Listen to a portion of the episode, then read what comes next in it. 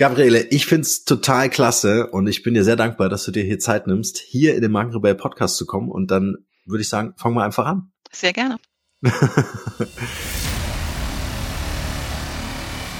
Der Markenrebell Podcast. Spannende Interviews, wertvolle Strategien und provokante Botschaften für Führungskräfte und Unternehmer.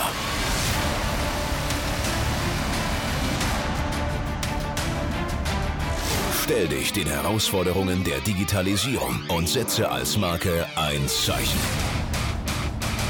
Von und mit Markenrebell Norman Glaser. Äh, bevor wir so richtig äh, den Deep Dive machen, äh, vielleicht kannst du dich selbst noch mal kurz vorstellen. Wer bist du als Privatmensch, als private Persönlichkeit mhm. und was genau du äh, in deinem Business machst? Mhm. Boah, also privat und geschäftlich, ähm, das ist ja quasi ein bisschen fließend. Ähm, kurz gesagt, ich bin Jahrgang 68, ich bin verheiratet, Hundemensch, bekennende Offenbacherin. Und ähm, an vier von fünf Werktagen konzentriere ich mich auf meine Tätigkeit als Geschäftsführerin meiner Kommunikationsagentur. Und, ähm, und den anderen Tag äh, in der Woche nutze ich, um meine zweite Karriere aufzubauen als Vortragsrednerin zum Thema künstliche Intelligenz in Sales und Marketing, Grenzen überwinden, aber auch Grenzen setzen. Und ich will jetzt gar nicht sagen, dass ich kein Privatleben habe, ähm, aber es ist relativ ausgefüllt, ähm, aber es ist eben mit den Themen ausgefüllt, für die ich brenne. Und äh, deswegen macht es mir nach wie vor Spaß. Es ist ja auch ein Geschenk. Also wenn du sagst, äh, dass das sind deine, deine Themen, für die du brennst, dann ist es ja ein Geschenk, dass du das machen ja. Äh, kannst. Also ich kann mir gut vorstellen, du empfindest es selber gar nicht als Arbeit. Korrekt. Also genau dann empfindet man es mhm. nicht mehr als Arbeit, wenn man das macht, was man liebt. Ja, absolut. Hundemensch fand ich sehr interessant. was hast du für einen Hund? Ähm, ich habe eine Hündin, Lara. Mhm. Ähm, wenn ich jetzt noch ein paar mhm. Mal ihren Namen sage, dann kommt sie auch direkt hierher. Das wollen wir mal vermeiden. sie ist ein äh, Mix aus einem Golden Retriever und der oh, Vater nice. ist ein ähm, Berner Send Hoverwart-Mischling. Ähm, das heißt, sie ist Aha. im Prinzip sieht sie aus wie ein schwarzer Golden Retriever. Sehr, sehr cool. Ich liebe Hunde, deswegen muss ich das nachfragen. Ja, ähm, äh, Gabriele, du hast gesagt, äh, du, du baust jetzt ein zweites Standbein auf. Ähm, mhm. äh, da kommen wir gleich zu. Würde ich gerne mal noch ein bisschen zur Seite schieben. Ähm, wenn man dich im Internet äh, googelt und äh, recherchiert, so wie ich das natürlich fleißig getan habe, dann äh, wird man feststellen, dass du eine Expertin bist rund um das Thema Digitalisierung und dich mit auch den Technologien äh, sehr, sehr gut auskennst. Wie kam es dazu? Wie kam es zu dieser Leidenschaft für das Thema? Ja, also ich habe ähm, sehr früh schon entschieden, dass ich ähm, selbst eine Kommunikationsagentur haben möchte und ähm, habe damals in einer Agentur angefangen, die selbst die Ausrichtung hatte auf der einen Seite Health und auf der anderen Seite mhm. IT. Und äh, vor 30 Jahren, klar, war IT jetzt noch nicht ähm, das, was es heute ist. Und das Thema fand ich aber so spannend, dass ich da immer dran geblieben bin. Und als wir uns dann vor 18 Jahren selbstständig gemacht haben, war das auch das Thema, was ich weiterhin treiben wollte, weil wir hatten dort natürlich sämtliche Kontakte zu den Journalisten. Man baut selbst natürlich ein Expertenwissen auf, wobei natürlich die wirklichen mhm. Experten mhm. unsere Kunden sind. Ähm, aber es ist natürlich schon so, dass man sich da viel abschaut und auch viel selbst in der Agentur dann einsetzt ähm, und dann eben auch schaut, dass gerade das Thema Digitalisierung eben auch in der Agentur stattfindet, ähm, weil man sich sonst ja ähm, nicht mehr mit dem Wandel beschäftigt ähm, hm. und eventuell dann irgendwann zum alten Eisen gehört. Das wollen wir vermeiden. Wie macht ihr das? Also wie beschäftigt ihr euch tatsächlich? Ähm, wir haben uns so ein bisschen Freiraum geschaffen, ähm, um äh, zu erkennen, was sich tut. Also überhaupt erstmal zu akzeptieren, dass der Wandel allgegenwärtig ist. Ähm, das ist schon mal wichtig dass man eben nicht sagt, das, was ich heute mache, das passiert eben auch morgen so und das funktioniert auch übermorgen so, sondern dass man offen ist. Ich höre gerne den Kollegen zu, wenn sie sagen, ach, ich verstehe gar nicht, das hat jetzt nicht mehr funktioniert oder guck mal, das funktioniert momentan sehr, sehr gut. Und das ist häufig so der Beginn eines Wandels, den man dann einfach feststellt, wo sich bei den Journalisten eine Veränderung ergibt, dass die Journalisten ganz andere Anforderungen an Texte zum Beispiel haben, ähm, dass äh, die sich mit dem Themen Applicated Content und, ähm, und SEO-Optimierung mit den mhm. Texten mhm. und so weiter eben auch auseinandersetzen. Und das sind Dinge, die wir als Dienstleister, der im Prinzip zwischen dem Kunden und dem Journalisten steht, natürlich aufnehmen müssen. Und äh, dazu muss man zuhören können und muss dann aber auch sagen können, gut, wenn dem so ist, dann müssen auch wir uns verändern. Das heißt auch zu akzeptieren, dass wir unsere Dienstleistung anpassen müssen. Ja. Mhm. Wie, wie sieht das äh, oder wie, wie sind deine Erfahrungen in Sachen Akzeptanz? Also jetzt kann ich mir vorstellen, ähm, das ist natürlich auch so ein schleichender Prozess, ne, das mhm. ganze Thema Digitalisierung. Am Anfang glaubt man vielleicht noch irgendwie, das geht schon wieder weg. ähm, äh, heute ist, glaube ich, klar, äh, es ist da und es wird immer bleiben und es wird sich äh, mit verändern und äh, ähm, äh, dieses ständig in Bewegung sein ist natürlich anstrengend, aber notwendig. Mhm. Ne? Ähm, jetzt bist du auch so lange schon Unternehmerin und im Geschäft. Ähm, wie hast du das ähm, bei deinen Kunden erlebt? War das so ein äh, Thema, äh, wir empfangen dich mit offenen Armen oder war das ein Thema, wo du wirklich gesagt hast, naja, äh, das, das ist äh, schon fast auch so ein, so ein Ausbildungsweg, äh, den man da mitnehmen muss, ja? Bist ja, äh, glaube ich, selber Dozentin ja. auch. Ähm, da, also ähm, wie war die Reise so mit deinen Kunden äh, zum Thema Digitalisierung? Also dadurch, dass unsere Kunden ähm, eigentlich alle aus dem Bereich IT und Hightech kommen, kennen die natürlich das Thema Digitalisierung, ähm, sind da offen dafür. Wenn wir andere Kunden hätten, wäre das wahrscheinlich ein bisschen schwieriger. Und ähm, was aber tatsächlich ähm, häufig gefragt wird, ist, wir haben das doch früher so gemacht, lassen Sie uns doch mal eine Pressekonferenz machen und dann sage ich, ja, es funktioniert heute leider nicht mehr in dieser Form, sondern wir müssen das abwandeln. Und ähm, wenn wir zwei Jahre später sind, dann ähm, wird auch die Maßnahme, die wir dann empfehlen, eventuell nicht mehr funktionieren. Das ist natürlich schon etwas, was die Kunden ein bisschen verwirrt hm. ähm, und sagen, ja, aber das hat doch noch funktioniert, bis sie einfach verstehen, dass natürlich auch Kommunikation einem Wandel unterliegt. Mhm. mhm. Und ähm, in dem Moment, wo sie das eben auch verstanden haben und dann auch unsere Expertise anerkennen und sagen, okay, jetzt sind Sie dafür die Expertin, also lassen wir uns auch drauf ein, mhm. dann funktioniert das eigentlich sehr, sehr gut. Ja, das ist ein ganz interessantes Learning, wie ich finde. Ähm, äh, also ähm, ich glaube auch ganz das ganze Thema Kommunikation und Marke und Vermarktung früher äh, fühlte sich ja zumindest fast so an, man hat eine Schablone und die hat einfach Jahr für Jahr wirklich gut funktioniert. Ja. ja. Äh, heute äh, da bist ja, oder man wirkt ja schon fast unglaubwürdig, wenn die Strategie von vor zwei Jahren äh, heute eine ganz andere sein muss, einfach weil der Markt und die, die Art und Weise, wie wir miteinander kommunizieren, sich verändert hat. Ja. ja. Also diese Schablonen funktionieren tatsächlich eben nicht mehr so, beziehungsweise ähm, es kommt eben, es kommen so viele Kanäle dazu. Und das ist auch ja. etwas, was ähm, sehr viele dann als extreme Belastung empfinden, weil sie sagen, früher wusste ich, wie ich einen Produktlaunch ähm, vorbereiten konnte, um meine Marke zu stärken. Und heute weiß ich das einfach nicht mehr. Ähm, ich kann eben nicht mehr die Schablone von der, von dem vorherigen Produktlaunch übernehmen, sondern ich muss eben ganz viele neue Dinge mit berücksichtigen. Und dann hat man sich gerade vielleicht mit äh, einem neuen Kanal angefreundet und äh, dann mhm. bekommt man schon wieder gesagt, ja, mh, hm, eigentlich ist der jetzt gar nicht mehr wichtig. Aber ich habe doch Marketing studiert. ja. ja, das ist ganz besonders spannend ähm, in, in meinem Studium, das ähm, auch noch ein bisschen länger zurückliegt. Ähm, da wurde mir immer gesagt, mhm. PR hat natürlich nichts in irgendeiner Form mit dem Vertrieb zu tun und man darf sich auch in keinster Form instrumentalisieren lassen. Also wofür wir heute ähm, PR oder auch Pressearbeit wirklich ganz hervorragend einsetzen, ähm, ist für die Unterstützung von Content Marketing. Das hm. hätte, hätte man sich vor zehn Jahren ähm, nicht vorstellen können, ähm, dass Journalisten eben auch sagen, wenn es einen nutzwertigen Content gibt, der wirklich nutzwertig ist, die Journalisten kontrollieren das, die ähm, mhm. machen den ersten Download, bevor sie darüber schreiben.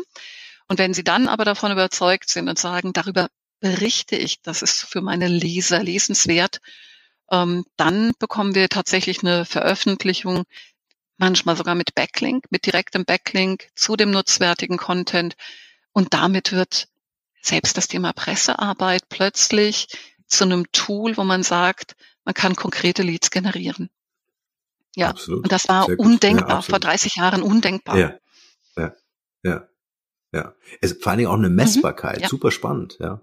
Also ähm, ich, ich hatte so den Eindruck, äh, dass das einfach vor, weiß ich nicht, 10, 15 Jahren so war, äh, Pressemitteilung in den Presseverteiler, einmal durch die Mühle und dann ähm, äh, hoffen, ja, dass irgendeiner anruft und sagt, hey, klasse Artikel, ich würde wahnsinnig gern mit euch was machen. Ja. Ähm, aber, aber das, was du beschreibst, ist ja, ist ja wirklich ein kompletter Change in der Branche, dass ich äh, mhm. äh, ähm, auf, auf einmal die Performance natürlich auch nachweisen kann. Ja.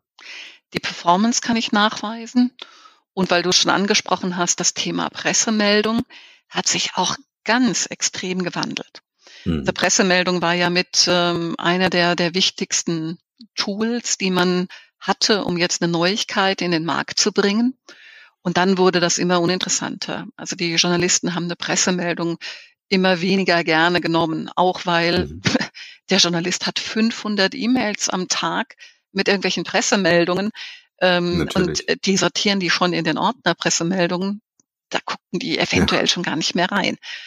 Und ähm, wir haben diese, diese Bewegung, also obwohl wir immer noch auf einer Pressemeldung, wenn wir der Meinung sind, das ist für das Medium super spannend, dann telefonieren wir da auch nach. Ähm, also scheuen es auch nicht, den Redakteur wirklich darauf aufmerksam zu machen und ihm nochmal andere Informationen auch ähm, anzubieten.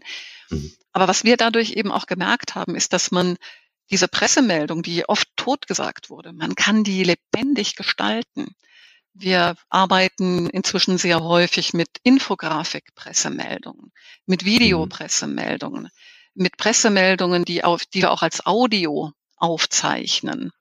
Ähm, und das nice. sind mein Thema. Ja, absolut, absolut. ja, ja. Ähm, ja. Und da gibt eben die Möglichkeit, man kann es wirklich wie eine Art Podcast aufnehmen, was von den Medien gerne genommen wird. Oder man lässt es durch eine künstliche Intelligenz einsprechen. Funktioniert auch, klingt natürlich nicht wie ein richtiger Podcast, ganz klar. Aber mhm. wenn es sich um ein technisches Thema handelt, ähm, wo die Journalisten eben auch sagen, das möchte ich meiner technischen Leserschaft zur Verfügung stellen, dann darf das auch durch eine künstliche Intelligenz gesprochen sein. Mhm. Äh, ich halte dich jetzt noch ein bisschen zurück, nur ein paar Minuten, weil das Thema ist nämlich äh, super spannend.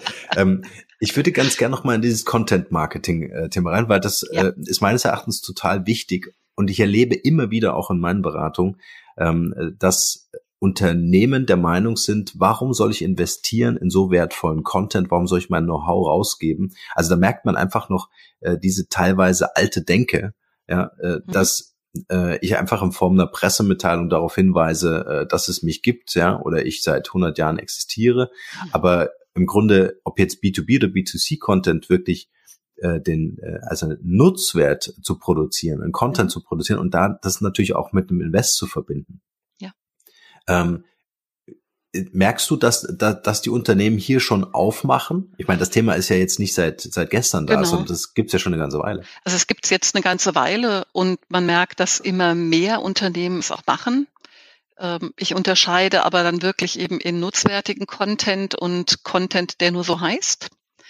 Also es ist wirklich ein Invest, wenn ich nutzwertigen Content erstelle, weil dann muss ich mir überlegen, was ist meine Persona? Was hat die für Bedürfnisse? Was will die überhaupt wissen?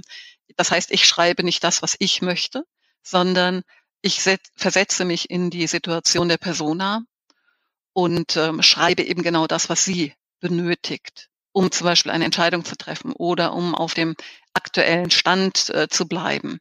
Da muss ich eben sehr stark von der Person aus denken, für die ich das schreibe.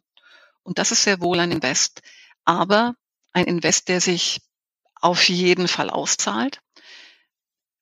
Für uns war das Thema Messbarkeit wichtig. inzwischen, wenn ich gefragt werde, sage ich auch häufig, wir müssen überlegen, ob wir den Content wirklich anbieten und eine Adresse dafür haben wollen. Das ist nämlich eine mhm. andere Situation, als wenn ich den nutzwertigen Content anbiete zum Download kostenfrei ohne Adresse. Mhm. Beides fußt auf dem Prinzip der Reziprozität. Das ist ein psychologischer Effekt, der für uns Menschen ganz wichtig ist. Wenn uns jemand einen Gefallen tut, dann sind wir ähm, darauf wirklich aus, ihm den Gefallen zurück zu erweisen, weil wir uns sonst schlecht fühlen, wenn wir einen Gefallen annehmen und aber nichts zurückgeben können. Und das ist etwas, was man beim Content Marketing hat. Wenn der Content, den ich herunterlade, wirklich nutzwertig bin, dann empfinde ich ähm, diese, diese Reziprozität. Das heißt, ich will dem Unternehmen irgendwas zurückgeben. Das heißt, wenn ich dann ein Anliegen habe, wenn ich ein Projekt habe, dann werde ich wieder an das Unternehmen denken. Diese Reziprozität ist sehr hoch, wenn ich keine Daten verlange. Wenn ich aber einen Vertrieb habe, der darauf wartet, dass er mit Leads gefüttert wird, ähm, dann gut, dann muss ich eben ein Stückchen von diesem dieser Dankbarkeit loslassen, weil in dem Moment, wenn die äh, derjenige, der es herunterlädt, tatsächlich seine Kontaktdaten hinterlässt, ist das so wie eine Bezahlung. Und das heißt, die Reziprozität ist nicht ganz so stark, aber dafür hat das Unternehmen einen konkreten Kontakt, eine E-Mail-Adresse, ähm, die Einverständniserklärung, dass man mit ihm kommunizieren darf, dass man mit ihm in Kontakt treten darf. Das ist natürlich auch extrem viel wert. Also zwischen diesen zwei Dingen muss man sich dann entscheiden, wenn man Content Marketing einsetzt. Und die große Warnung, wenn ich nicht bereit bin, wirklich guten Content zu erstellen, dann sollte ich die Finger davon lassen. Denn es gibt nichts Schlimmeres, als wenn äh, jemand seine Kontaktdaten hinterlässt, einen guten Content erwartet und dann enttäuscht wird. Ja, absolut. Also das ist wirklich eine Negativerfahrung und das sollte man auf keinen Fall tun. Ja, zahlt auch nicht unbedingt in die Marke ein am Ende. Zieht vom Konto ab, würde ich sagen. ja, genau. Gibt keine Karma-Punkte. Mhm. Äh, ja, ja, ja, ist absolut spannend. Und ich finde das ähm, Interessante dabei ist einfach auch dieser kreative Prozess. Auch dafür gibt es natürlich keine Schablone, aber das zu entwickeln, also wirklich eine, äh, eine, eine Content-Marketing-Strategie, ähm, die letztendlich zu den, wie du sagst, Leads führt. Äh, das ist ja die große Challenge, ja. Also da gibt's ja nichts, wo, wo man irgendwie sagen kann, das funktioniert für alle, sondern das ist halt immer so eine individuelle äh, Geschichte. Ähm, wie ist denn das mit dem Argument, also Thema Invest, ich muss natürlich bereit sein zu investieren, völlig klar, aber mit dem Thema Zeit. Wer, wer erstellt das im Unternehmen? Siehst du, dass, äh, dass das in den Unternehmen selbst entsteht, also dieser mhm. wertvolle Content? Oder ist das eher eine Aufgabe, die man sich äh, von außen einkauft? Also das ist sehr, sehr häufig etwas, was nach außen gegeben wird. Ja. Ähm, wir ja. haben einen, ein Unternehmen, ähm, für das wir auch arbeiten, für das wir aber auch Partner sind, die zum Beispiel eine Automatisierungssoftware zur Verfügung stellen, um solche Leads zu generieren, um diesen rechtssicheren Double Opt-in und so weiter zu erstellen und dann eben auch die entsprechenden E-Mails automatisiert zu versenden. Und die sagen sehr häufig, dass ähm, wenn sie ähm, kurz vor dem Abschluss sind, dass die Leute sagen, oh, ich will ihre Software einsetzen, sie dann sagen, oh Gott, wer erstellt uns denn jetzt der, den Content? Und, ähm, und dann wird eben gesehen, dass das im Haus selten wirklich machbar ist. Und dann geht man eben nach außen und sucht sich entweder eine Agentur oder auch einen spezialisierten Journalisten, der sich mit der Thematik auskennt und bei dem man sich da auch sicher sein kann, dass der Content wirklich gut wird. Ja, ja. Wie verbindet ihr das am Ende dann mit äh, den Persönlichkeiten im Unternehmen? Also das ist immer eine interessante Diskussion. Ich kann natürlich einen, einen Artikel schreiben mhm. und ähm, meine Erfahrung ist einfach so aus den aus den letzten Jahren, während früher Marken ähm, äh, gebaut wurden, also Corporate Brands, ne, wie man das dann so schön mit mit großen Marketing ähm, äh, Volumen gemacht hat oder Budgets gemacht hat, ähm, sind es heute tatsächlich ähm, die Menschen, die gebraucht werden, die, die an der Front oder auf der Bühne mhm. stehen, mhm. ja, zum Beispiel wie bei dir im mhm. Speaking, mhm. ähm, äh, die absolut authentisch, unterhaltsam, aber auch wertvollen Content äh, präsentieren, und denen ich einfach auch folgen kann, weil sie eine Expertise haben. Mhm. Wie verknüpft ihr das, wenn der Content von außen kommt? Also die, die Informationen, die dort verwendet werden, die müssen natürlich aus dem Unternehmen herauskommen. Also es ja. hat keinen Zweck, wenn man jetzt vollkommen fremden Content verwendet. Ähm, also man sollte schon Acht geben, dass sich, ähm, dass das mit dem Unternehmen unbedingt zu tun hat. Es ist manchmal spannend, weil natürlich kann man sagen, meine Persona ist jetzt jemand, der ist besonders darauf bedacht, Karriere zu machen. Also wenn das ein großer Kern von dieser Persona ist, dann kann ich natürlich auch hergehen und sagen, ich biete über meine Website und eigentlich biete ich irgendwas Technisches an, einen, eine Karrierefibel an. Mhm. Natürlich würde ich viele Downloads bekommen. Also für die Lead-Generierung ähm, würde man damit jetzt erstmal Erfolge verzeichnen. Wenn ich aber so weit davon weg bin, von dem, was ich ganz ursprünglich den Leuten anbieten möchte, dann nutzen mhm. mir ja diese ganzen vielen Leads nichts. Ähm, weil dann verliere ich äh, 99 Prozent äh, der Leads sowieso wieder und der Vertrieb, dem man die Leads vielleicht auch noch weitergibt, der beschwert sich, weil er sagt, das war ja schlecht, das war ja, das Material war ja nicht das, womit ich jetzt wirklich arbeiten konnte.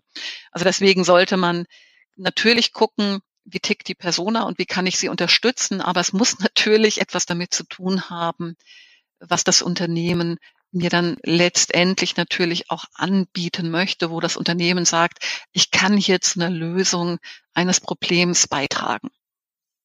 Mhm. Ja. Ganz interessant, jetzt, jetzt versuche ich den Shift hin zur künstlichen Intelligenz. Pass auf.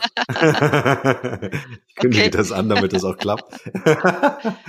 ähm, äh, weil das ist ja auch die größte, die große Angst, finde ich, in den Unternehmen, äh, wenn äh, das Zauberwort Digitalisierung irgendwie an die Wand geschrieben wird oder digitaler Wandel, ähm, haben ja viele Angst, oh, gibt's meinen Job morgen noch? Äh, inwieweit wird äh, mein Unternehmen darüber nachdenken, vielleicht durch digitale Prozesse gewisse analoge Prozesse zu ersetzen, ja, ähm, also das zum einen. Und auf der anderen Seite, wie kann mir Technologie tatsächlich dabei helfen, äh, in der Kommunikation im Unternehmen, nach außen, nach innen äh, gerichtet, äh, zum Beispiel durch KI? Also wie siehst du so die Zukunft? Was ist so in deiner Glaskugel? Mhm. Also speziell jetzt im Bereich ähm, Sales und Marketing ist es tatsächlich so, dass viele Angst haben, ähm, ob es sie ihren Job kosten wird. Und dann ist immer das Erste, was ich sage, okay, wir, wir müssen uns mal vorstellen, wie, un, wie viele unterschiedliche Tätigkeiten wir im Bereich Marketing und Sales am Tag ähm, haben. Und je vielfältiger diese Aufgaben sind, desto weniger gut sind sie durch eine KI zu ersetzen. Was eine KI heute noch nicht kann, ist eben vielfältige Aufgaben zu ersetzen, sondern ganz spezifische. Also das ist das, was du eben auch ähm, gemeint hast mit den, ich, ich ersetze jetzt hier irgendwelche analogen ähm, Abläufe. Ja, also wenn es darum geht, jetzt irgendetwas schnell zu errechnen ähm, oder schnell eine Analyse aus irgendetwas zu ziehen, da ist so eine KI ähm, oder ein Algorithmus natürlich deutlich besser, deutlich schneller ähm, als wir Menschen. Der ermüdet auch nicht, den kann man auch zur Not die ganze Nacht ähm, durcharbeiten lassen. Also für solche Dinge kann man künstliche Intelligenz sehr, sehr gut einsetzen. Aber um generelle Tätigkeiten, ähm, unterschiedliche Tätigkeiten miteinander zu verknüpfen, das funktioniert nicht. Ich habe eine ganz kleine Story dazu. Hm. Vielleicht haben wir Zeit dafür. Sehr gern. Die, ja, unbedingt. Wir nehmen uns die Zeit. Die Mathelehrerin fragt das Fritzchen. Fritzchen auf einem Stromkabel, da sitzen acht Vögel. Und dann kommt der Jäger und er schießt zwei Vögel ab. Fritzchen, wie viele Vögel sitzen denn jetzt noch auf der Stromleitung? Ich liebe diese Geschichte. Die künstliche Intelligenz würde sagen sechs. Und das altkluge Fritzchen sagt keins. Weil Fritzchen kann unterscheiden zwischen der Realität und dem von der Mathelehrerin geforderten Algorithmus. Die künstliche Intelligenz hat diesen einen Algorithmus und die kann dann in dem Moment eben nur rechnen und kann nicht unterscheiden. Und deswegen werden halt momentan hochspezialisierte ähm, Aufgaben ausgelagert. Und das sind meistens auch so repetitive Aufgaben, mhm. um die es auch nicht unbedingt immer schade ist. Also wo man auch eher sagt, so auch Mensch, da kann ich mir Hilfe holen.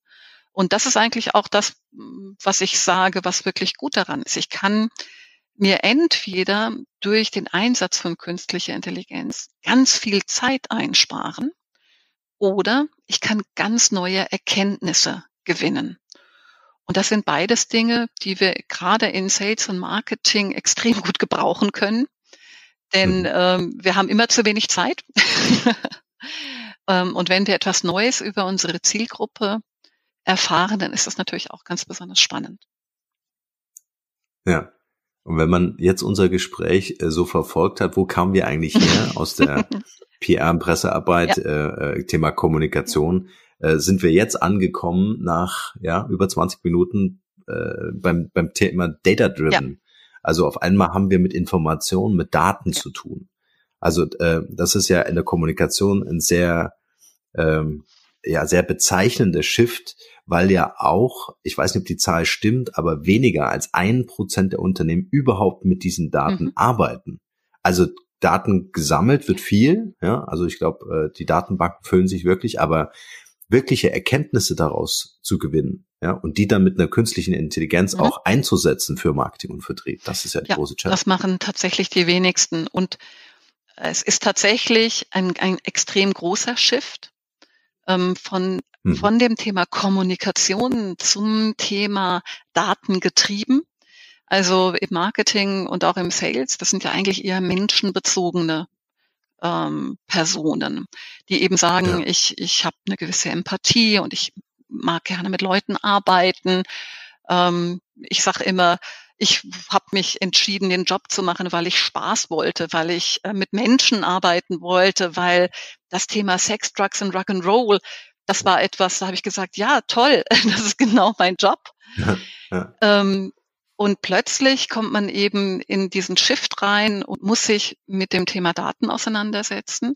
Man muss sich mit IT-Abteilungen auseinandersetzen. Und mhm. wenn man Glück hat, hat man ein CDO äh, zur Seite, also so ein Chief Digital Officer, der im Prinzip die Übersetzungsarbeit übernimmt von dem, was der Kommunikator sagen will und zu dem, was der ITler dann eventuell umsetzt. Und das ist wirklich hm. äh, ein ziemlich Shift. Ja. Sind die Unternehmen ähm, aus deiner Sicht bereit dazu? Also gibt es die Digitalkompetenzen tatsächlich im Unternehmen? Gibt es dieses äh, Verständnis? Also ich glaube, dein, dein, dein Speaking selbst ist ein, ähm, äh, ein wichtiger Impuls. Vielleicht kannst du mhm. dazu nachher noch was sagen. Also das ähm, ist, ist glaube ich, so die, die Zündkerze, um im Unternehmen überhaupt diesen Motor in Gang zu bringen, äh, darüber nachzudenken, aber auch wirklich daran zu arbeiten, äh, die Kommunikation intern wie extern zu verändern, ja, entsprechend anzupassen. Aber wie sieht die Situation der Unternehmen heute aus? Extrem unterschiedlich. Also wenn wir in den Mittelstand hineinschauen, mhm. dann klar, die, ähm, die arbeiten hart an, an all ihren Aufgaben, die sie haben und können sich manchmal nicht diese Freiräume nehmen, den Schritt zurückzugehen, das mal von außen zu beobachten, dann eine Digitalisierungsstrategie zu entwickeln, um dann Tools einzusetzen. Also künstliche Intelligenz ist auch nur ein Tool. Also das muss man halt auch mal so sehen. Die Strategie ist die Digitalstrategie. Und wenn meine Digitalstrategie eben vorsetzt, dass ich künstliche Intelligenz mit einsetze, dann sind das aber immer nur Tools. Also die künstliche Intelligenz ist da nicht ähm, ähm, drüber gelagert. Ähm, die Unternehmen tun sich im Moment noch schwer damit, aber sie wissen, dass sie ganz viele mhm. Chancen damit haben. Und ähm, das ist eigentlich so der Treiber, der nicht, vermutlich nicht aus dem Marketing direkt kommt, sondern von der Unternehmensführung. Äh, das ist auch wieder was dazugelernt, äh, ne? so ein ja. Satz, den du einfach nebenbei bringst, äh, super wichtig, den Unternehmen mhm. gut hernehmen können, um um sich überhaupt mit den Themen einfach erstmal zu konfrontieren. Ja, ne? unbedingt. Also ich habe ich ja. hab noch so einen Satz, den ich extrem gerne verwende. ja, ja. Ich weiß noch nicht, wie es geht. Wenn ich mich hinstelle, ja. also so ein ganz kleiner Shift im Mindset. Wenn ich mich herstelle ja. und sage, oh, ich weiß nicht, wie das geht, ja, dann, dann mache ich zu, dann bin ich überhaupt nicht bereit dafür, äh, mir anzuschauen, wie es eben gehen könnte. Wenn ich aber sage, ich weiß hm. noch nicht, wie es geht und im Hintergrund habe, oh, da gibt es bestimmt irgendwas, was ich im Internet finden kann oder dann frage ich mal den dazu, dann bin ich offen, daran zu gehen. Natürlich haben wir Schön, ja. immer zu viel zu tun und, ähm, und wollen gar nicht so die Zeit dafür aufwenden. Aber alleine dieses noch nicht hilft einem wirklich extrem, wenn man mit neuen Technologien hantiert. Und ähm, vielleicht nochmal anschließend, weil du hattest ähm, auch gefragt, wie, wie die Unternehmen das so annehmen. Also gerade bei, bei, den, bei den Speakings ähm, probiere ich genau zu motivieren, dass diese, diese Zeit, diese Ressourcen zur Verfügung gestellt werden, damit sie sich damit auseinandersetzen können. Ich glaube, dass Sales und Marketing müssen Zukunftstreiber werden. Ähm, und natürlich gibt es dann die Unternehmen, die noch nicht die Daten zur Verfügung haben. Aber es gibt schon ganz, ganz viele Tools, die ich einsetzen kann, ohne dass ich eben die Daten aus meinem Unternehmen nutze. Also einmal gibt es ähm, äh, die ganz äh, simplen Tools, ähm, um eine tolle Übersetzung herzubekommen, kann ich DeepL oder DeepL, je nachdem, wie man es nennen möchte, einsetzen. Eine Übersetzungsmaschine made in Cologne, also in Deutschland, ähm, setzen KI ein ähm, und haben dadurch eben deutlich bessere Ergebnisse als ein Google Translate. Und alleine solche Tools im Unternehmen kontinuierlich mit einzusetzen, ist ja schon mal der erste Schritt, um wegzukommen von der Idee, dass uns äh, KI irgendwann äh, nicht nur den Job kosten wird, sondern das Leben kosten wird, weil sie die Macht übernehmen. Also dieses ganze Thema Allmachtsfantasien. Ähm, da ist es wirklich schon mal gut, selbst mit solchen kleineren Dingen zu experimentieren und äh, ganz viele sind eben auch äh, schon bereit, Sprachsteuerung einzusetzen. Ähm, etwas, was wirklich nur durch künstliche Intelligenz möglich ist, durch Machine Learning, ähm, dass wir unserem Computer sagen können, er soll wo anrufen. Also wenn ich im Auto unterwegs bin und ähm, merke, oh, ich komme zu spät und ich muss da mal ganz kurz anrufen, dann, äh, ja, dann nutze ich eben mein Smartphone, aktiviere Google und ähm, lass mich verbinden. Das ist perfekt. Gabriele, stell dir vor, äh, ich muss das gar nicht mehr machen, sondern äh, Google weiß oder wer auch immer, mein Assistent weiß, mhm. der, der kommt niemals pünktlich. Mhm. Äh, ich schicke auf jeden Fall eine Computerstimme los, die dem anderen sagt, hey, er wird sich in jedem Fall verspäten. Mhm. Ja, mhm. sehr, sehr cool. Ja. Absolut. Ja. Ähm, in, in Amerika ist jetzt in 43 Staaten schon Google Duplex am Start. Mhm. Google Duplex, das ist ein persönlicher mhm. virtueller Assistent und den kann ich bei einem Restaurant anrufen lassen oder bei einem Friseur und der macht für mich einen Termin aus. Also da mhm. steht eine relativ menschliche Stimme dahinter. Mhm. Und diese relativ menschliche Stimme sagt dann auch noch ähm und mhm. Also so, dass man wirklich ja. glaubt, man würde wirklich mit einem Menschen sprechen und macht dann einen Termin beim Friseur äh, oder ruft den Handwerker an. Und das sind natürlich Dinge, mit denen wir uns wirklich, wirklich viel Zeit sparen können. Also ich würde es noch ja. nicht nutzen, um bei einem Journalisten anzurufen, ja. Aber um ja. so organisatorische Dinge abzuklären, ist doch super. Ja, wie du es vorhin illustriert hast, du hast ja gesagt, äh, so standardisiert Dinge, die uns einfach, also äh, wenn ich mir einen Anruf sparen kann, um meinem Geschäftspartner oder oder oder Kunden zu sagen, ich komme zu spät, ja, wenn das irgendwie ein netter Service übernehmen kann, ist das super. Also einfach auch der mit dran denkt, der mit mir noch einen Schritt weiter mitdenkt. Vor allen Dingen auch dieses kontextbasierte, also in welcher Lebenssituation befinde ich mich gerade, ähm, äh, was ist mein Ziel und was brauche ich, um dieses Ziel zu erreichen oder äh, ja, auch meinen Termin zu halten. Ja. Ähm, ich würde ganz gerne mit dir noch so einen kleinen philosophischen Schwenk machen. Ähm, jetzt, jetzt ist ja das ganze Thema Kommunikation, wenn, wenn wir Menschen uns untereinander unterhalten, sehr intuitiv äh, durch Sprache und Audio. Ähm, jetzt, jetzt haben wir natürlich, äh, je mehr wir in diesen digitalen Wandel eingetaucht sind, immer mehr mit unseren Devices zu tun. Also ich bild mir ein, äh, meine Tochter, die vor ein paar Monaten geboren wurde, die lacht sich kaputt, wenn die hört, äh, äh dass ich auf einem Smartphone ähm, äh, weiß ich nicht, wie viele Apps ich da drauf habe, vielleicht 50 User Interfaces lernen musste. Also die, die Bedienung, ja, äh, dass ich mit, mit meinen großen Fingern auf so einem kleinen Display versucht habe, auf Zahlen und Zeichen äh, zu treffen. Ähm, sondern dass die, die Kommunikation unter Umständen, ich weiß nicht, wie du es siehst, das wäre jetzt meine Frage, ähm, einfach auch durch Sprache und Audio passiert. Ja, was ist so dein Big Picture, so in den nächsten 15 ja, Jahren? Also Genau, also das, das Thema Sprachsteuerung, wie gesagt, wird extrem äh, viel stärker werden. Also Text to Speech, Speech to Text, ähm, das auf jeden Fall. Und ich würde sogar noch einen Schritt weitergehen. Ähm, wir werden wahrscheinlich zukünftig viel mehr Zeit haben, uns wieder miteinander zu unterhalten. Oh, schön. Weil wir, ja, ja man muss auch mal sagen, dass das äh, eine positive Auswirkung ja. hat, weil wir andere Dinge an künstliche Intelligenzen auslagern. Und zwar so auslagern. Ich sage immer, wenn ich wenn ich jetzt vom, jetzt wieder von der Marketing denke, wenn ich meine Kommunikation an meine Zielgruppe durch eine künstliche Intelligenz unterstützen lasse, dann wird auch meine Zielgruppe, der Endverbraucher, die Einkaufsabteilung, irgendwann diese Kommunikation über künstliche Intelligenz zurückgeben. Wie gesagt, Google Duplex, die also schon bei einem Restaurant anrufen lassen, das ist schon ein Schritt ähm, in diese Richtung, dass sich dann irgendwann künstliche Intelligenzen mit künstlichen Intelligenzen unterhalten werden. Und zwar über so Dinge wie Terminvereinbarung oder ich will eine Bluse kaufen in der und der Farbe und dann sagt mir dann äh, schicke ich meine künstliche Intelligenz los und die kommuniziert mit der anderen künstlichen Intelligenz, die eben sagt, ah, ich habe die Bluse, aber die Farbe ist nicht genau das. Ähm, und gibt mir dann zurück, ähm, soll ich kaufen oder soll ich nicht kaufen. Ja. Und das kann auch mit Einkaufsabteilungen. Also wir wollen ein Kraftwerk bauen und dazu brauchen wir Schrauben und dieses und jenes.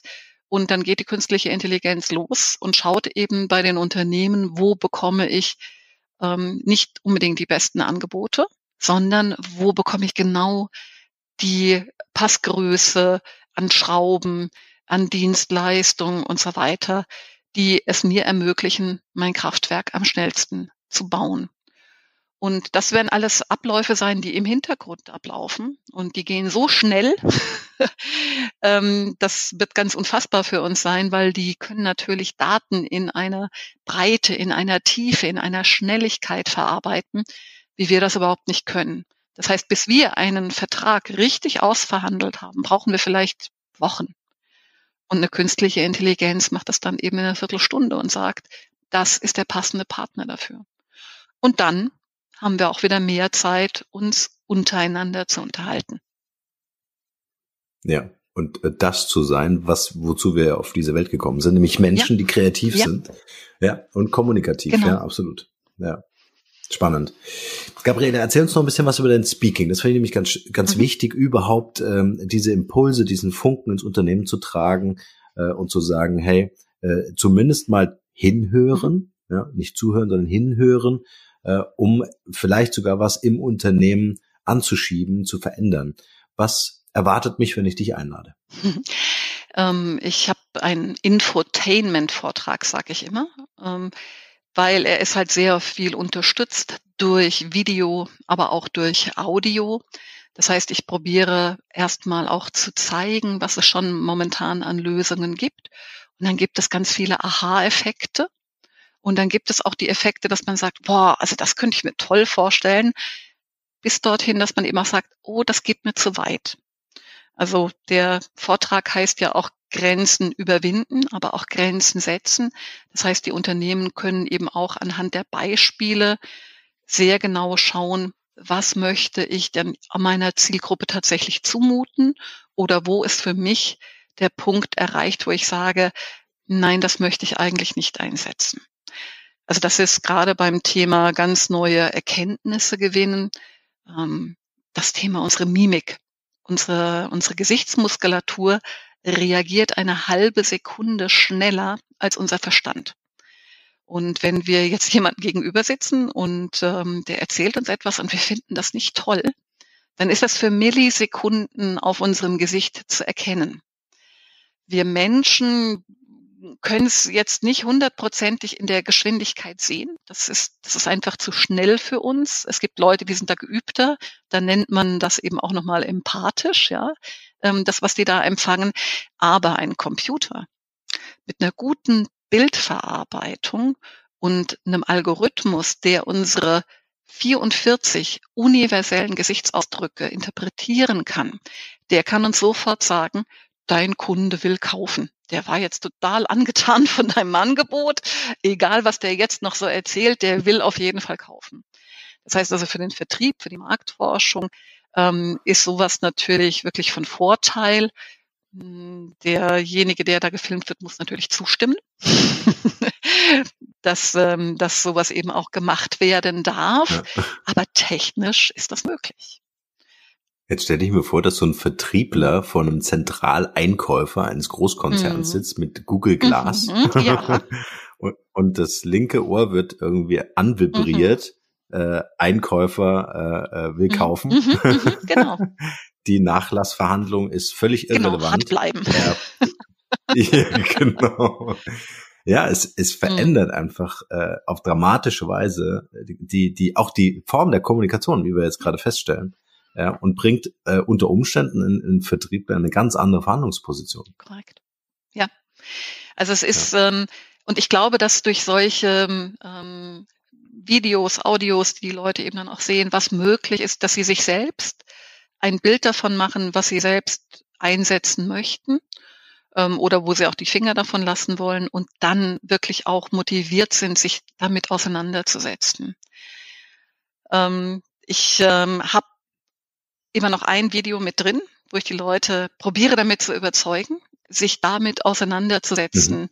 ähm, was ihnen an, Angst macht. Ich sage immer, wenn ich mich damit beschäftige, was mir Angst macht, verliert die Angst an Macht. Schön. Und habe ein Video dabei, einen kurzen Ausschnitt aus dem Video, wo ich aus einem Flugzeug springe. ein Fallschirmsprung. Und äh, ich kann sagen, das stand nie auf der Liste der Dinge, die ich unbedingt mal in meinem Leben tun wollte. Ich hatte eine Heidenangst und wenn mir das jemand geschenkt hätte, ich hätte tausend Ausreden gefunden, nicht zu springen. Und dann sage ich immer, warum bin ich trotzdem gesprungen? Ja, das würde ich auch und das, Ich habe einen Freund begleitet, der mhm. hat gesagt, er will Fallschirmspringen. Da sage ich, wow, würde ich mich nie trauen, aber ich komme mit meiner Kamera mit und ich mache Fotos. Und dann kam ich mit der großen Kamera da an dem Flughafen an und dann durfte ich in die Schulungen mit rein und hinter die Kulissen und ich durfte auf den Landeplatz.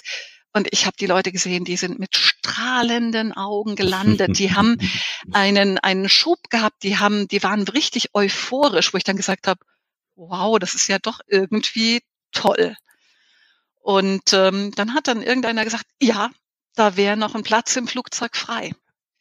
Und dann habe ich gesagt, ach, wenn ich ja nicht so schwer wäre, dann würde ich ja auch springen. Keine Chance.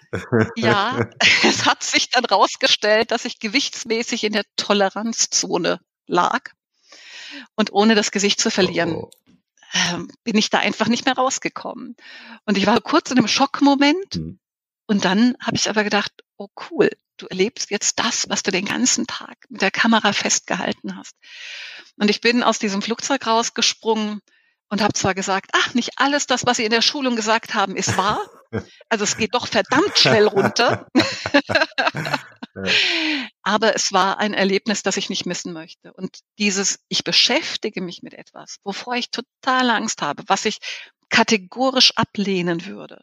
Und indem ich mich damit beschäftige, merke ich, ach, so schlimm ist es ja vielleicht gar nicht ähm, und bekomme einen Bezug ja, dazu. Schöne Analogie. Und das ist genau das, was ja. die Leute machen sollen. Sie sollen sich damit auseinandersetzen und nicht, weil da KI draufsteht, sagen, nein und um Gottes Willen und auf gar keinen Fall, sondern sie sollen sich damit beschäftigen.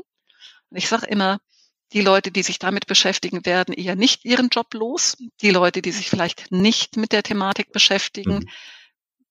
Ja, die trifft es vielleicht einen Tick eher. Aber schöne Story. Also es ist äh, perfekt, um zu verstehen, wie wichtig es ist, sich einfach mit diesen neuen Themen auseinanderzusetzen und diese Angst bewusst zu erleben. Also was ich sehr schön finde, ist, du willst es aufnehmen oder nimmst es die ganze Zeit schon auf und äh, darfst dann oder hast die Chance dann tatsächlich selbst in diese Situation zu gehen. Also sie auch mhm. emotional selbst zu durchleben. Ja. Das ist doch äh, genial. Ja, schön. Ja. Wo kann man dich buchen? Gibt es eine Website? Es gibt eine Website äh, www.gabriele-horcher.de. Mhm. Meine Kollegen unter www.möller-horcher.de, also der Kommunikationsagentur, nehmen das natürlich auch gerne mit auf. Mhm. Und ähm, ich bin häufig auf Fachkongressen zu finden, aber ja, manchmal auch auf geschlossenen Veranstaltungen von Unternehmen. Und äh, ich habe immer viel Spaß, ähm, auch mit den Reaktionen. Wir ähm, haben auch so ein Stressbrain, also so ein, wie so ein Knautschball, nur in Form eines Gehirns. Und da steht eben auch dieser Satz drauf, ich weiß noch nicht, wie es geht. Und den benutzen die Leute während des Vortrags wirklich auch sehr, sehr stark, wo ich sage, toll, wenn man diesen Stress eben auch haptisch ableiten kann über die Hände. Ähm, dadurch werden die Leute nur noch offener, sich das anzuhören und eben auch selbst sich zu überlegen, welche nächsten Schritte leite ich denn ein? Mhm. Schön. Den Link packe ich natürlich in die Show Notes, völlig klar. Oh, perfekt. Niemand danke. braucht mitschreiben hier. ähm, bevor ich mit dir in unsere Q&A-Session eintauche, mhm. äh, gibt es momentan so ein Passion Project, äh, was du auf dem Schreibtisch hast oder was vielleicht in der Zukunft liegt, wo du sagst, hey, das ist genau das, was so mein Herz erfüllt, das, das, woran ich gerne arbeiten möchte oder es schon tue? Also äh, dieses ganze Thema Kommunikation und Digitalisierung zusammenzubringen, ähm, was ich in meinem Speaking mache, das genau ist meine Aufgabe momentan in unserem Unternehmen. Ähm, die Agentur gibt es seit 18 Jahren und ich würde mich extrem freuen, wenn es es auch noch die nächsten 18 Jahre gibt und wenn ich auch aus. schon gar nicht mehr mit dabei bin, ja. ja. Ähm, und dafür müssen wir die Agentur immer wieder neu aufstellen. Ja die auf diesen Wandel reagieren mhm. und dann eben auch selbst diesen Wandel mitzugestalten. Das heißt, selbst wir müssen in unseren Angeboten, die wir unseren Kunden gegenüber haben, auch künstliche Intelligenz mhm. mit einbauen. Und zwar so, dass sie eben auch vom Kunden akzeptiert werden mhm. ähm, und wir uns eventuell halt Hilfe holen, um Zeit zu sparen, was dem Kunden wieder zugute kommt. Ähm, aber auch dafür müssen die Mitarbeiter bereit sein. Und ähm, das ist schon etwas, das ist ein Change-Prozess. Mhm, das ist ein, ein, ständiger Change-Prozess, der auch nie aufhört. Ähm, und das ist auch speziell bei diesen Digitalisierungsgeschichten, die natürlich auch sehr, sehr häufig agil angegangen werden müssen, weil mhm. man kann eben das Projekt nicht von vorne bis hinten durchplanen. Und so wird es auch bleiben. Wir werden sämtliche Projekte agil angehen müssen, auch Kommunikationskampagnen agil angehen. Und das mhm. bedeutet, es gibt eigentlich kein Ende. Sondern ja, Spannend. die Projekte laufen das immer Das ist weiter. ja fast ein Cliffhanger zu einer weiteren Podcast-Folge. Sehr gerne. ich gucke so ein bisschen auf die Uhr äh, mhm. und würde gern mit dir noch unser, ähm, unseren kleinen Fragenkatalog hier abarbeiten. Okay. Ähm, ich äh, würde dich bitten, einfach nur in einem Wort oder in einem Satz zu antworten äh, dass wir hier noch zügig durchkommen. Mhm. Ähm, Frage eins: Was ist deine Mission in einem Satz? Love it, change it or leave it. Ja. Alles, was wir im Leben tun, sollte uns Spaß machen. Ja, schön. Meine Lieblingsfrage, hast du ein Talent, von dem bisher keiner weiß?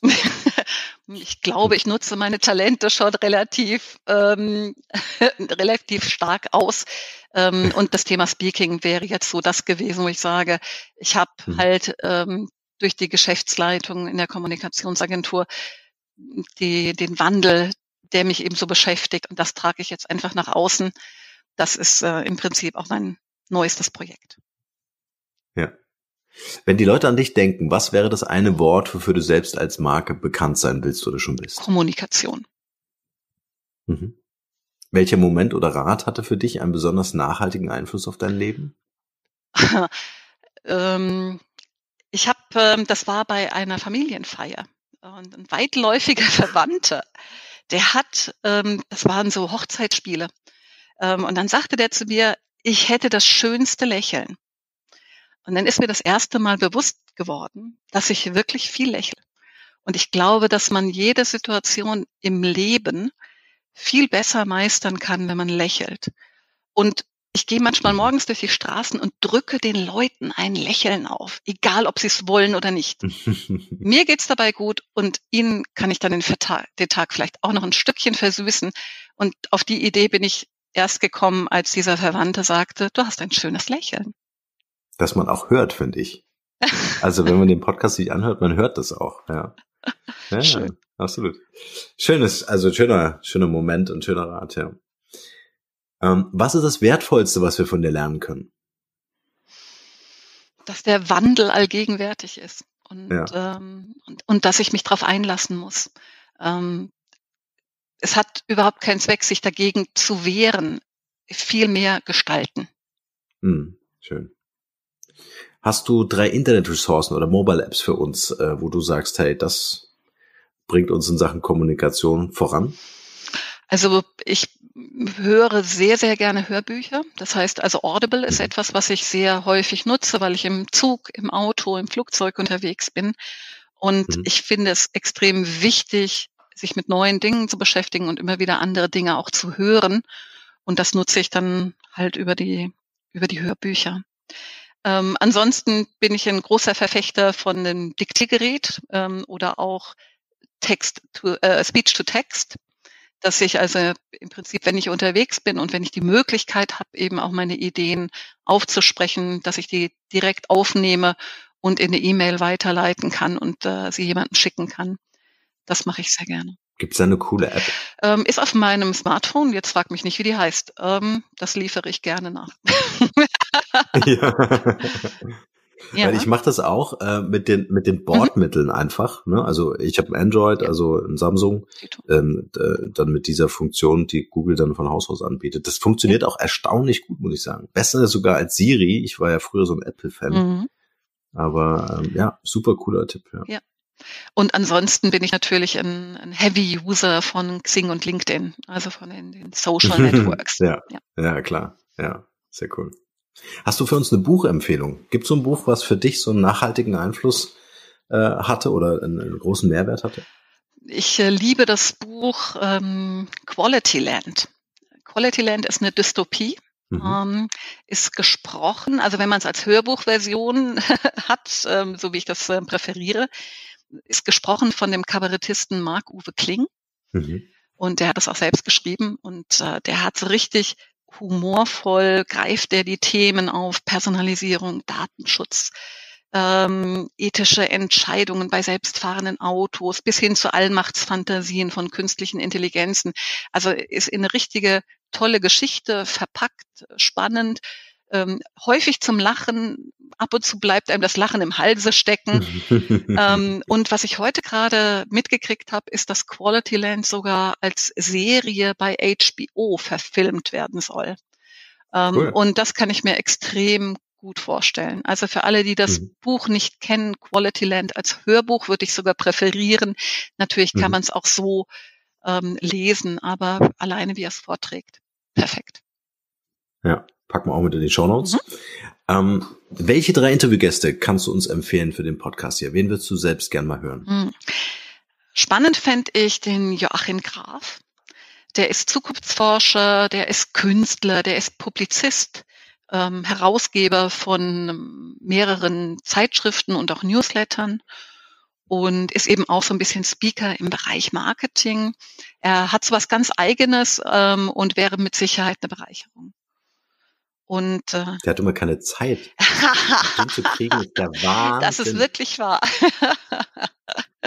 ich habe ihn einmal auf eine Veranstaltung einladen können als Speaker. Mhm. Ähm, also das hat geklappt, aber mit unserem Podcast, da hängen wir echt hinten dran. Aber ich gucke das nochmal. Das war mal ein guter Reminder, ja. Genau. Liebe Grüße, Joachim, an dieser Und, Stelle. ja, auch von mir ja, bitte. Ja. Ähm, dann hätte ich noch zwei. Mhm. Ähm, das eine ist der Professor Dr. Peter Gensch. Er ist Unternehmer und Berater und ist natürlich Professor an der Hochschule. Und ähm, er spricht auch zum Thema künstliche Intelligenz. Ähm, es ist jetzt nicht das, was ich wie, ja, es ist kein Infotainment-Vortrag. Mhm. Er geht schon deutlich tiefer ähm, in eine technische Tiefe, in die ich mich natürlich jetzt nicht reinwagen würde, aber er kann das und überzeugt damit natürlich toll. Und als letztes Beispiel, den kennst du vielleicht sogar auch, den Professor Wolfgang Hensler, ähm, ist auch Professor an der Design mhm. ähm, Hochschule in Pforzheim und spricht zum Thema Digitalisierung. Und äh, das macht er hervorragend. Super. Wir werden unsere Fühler ausstrecken. Super. Und schauen, dass wir den einen oder anderen hier eingeladen bekommen. Gabriele, ich fand es ein, ein, wirklich tolles Gespräch. Äh, ich konnte selbst viel mitnehmen. Ich fand den Austausch mit dir großartig und ähm, äh, auf dein nächstes Speaking, wenn man da irgendwie hinkommen kann, mhm. äh, habe ich natürlich echt äh, Lust, mir das mal äh, persönlich anzuhören. Ähm, ich würde gerne dir das Schlusswort überlassen mit der Frage, was ist dein bester Tipp für ein glückliches und erfülltes Leben?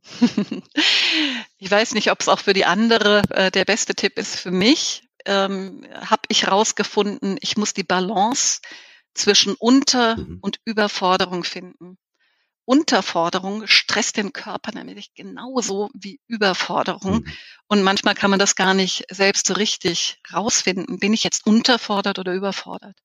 Und das ist nämlich häufig so, dass die Limits, ähm, man glaubt immer, die, die legen viel früher. Und man ist aber zu viel, viel mehr fähig. Und sich das zuzutrauen und dann trotzdem die Balance zu halten, das hilft mir und vielleicht auch dem einen oder anderen. Sehr, sehr schön. Schönes Schlusswort. Vielen Dank, Gabriele, für unser Gespräch und deine Zeit. Danke dir, Norman.